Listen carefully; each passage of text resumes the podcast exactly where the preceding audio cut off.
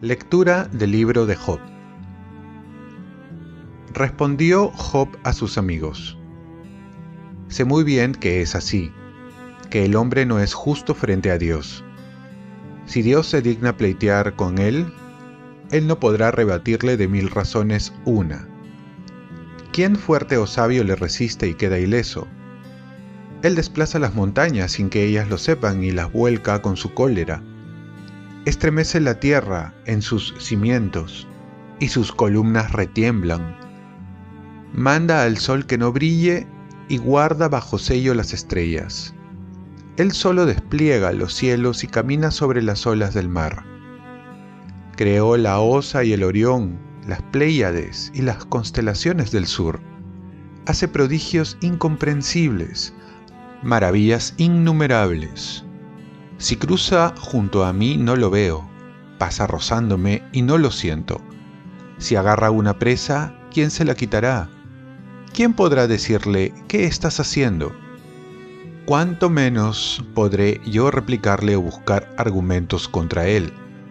Aunque tuviera razón, no recibiría respuesta. Tendría que suplicar a mi adversario, aunque lo citara y me respondiera, no creo que me hiciera caso. Palabra de Dios. Salmo responsorial. Llegue hasta ti mi súplica, Señor. Todo el día te estoy invocando, tendiendo las manos hacia ti. ¿Harás tú maravillas por los muertos? ¿Se alzarán las sombras para darte gracias? Llegue hasta ti mi súplica, Señor. Se anuncia en el sepulcro tu misericordia o tu fidelidad en el reino de la muerte. Se conocen tus maravillas en la tiniebla o tu justicia en el país del olvido.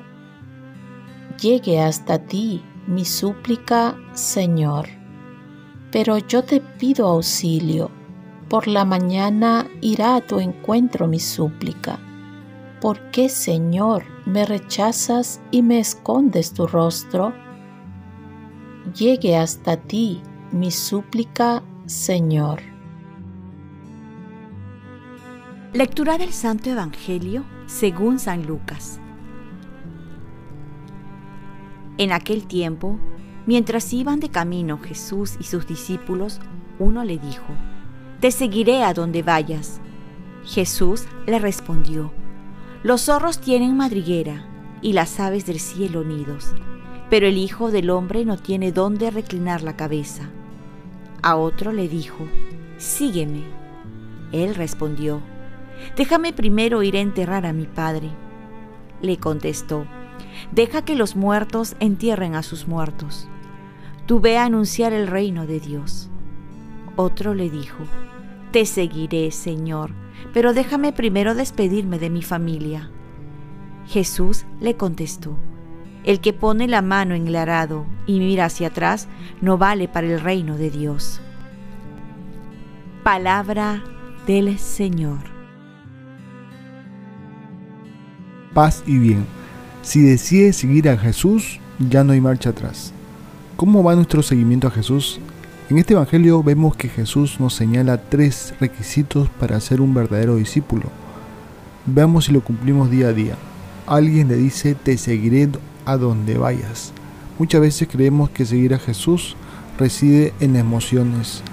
Cuando estamos bien, lo seguimos. Cuando venimos de un retiro, de una jornada, tener una consolación divina. Pero el entusiasmo no basta para seguir a Jesús. El camino es duro, pero llevadero y vale la pena. Por ello debemos seguirlo con la fuerza del Espíritu Santo. Ahí está el secreto, llenarnos de su Espíritu.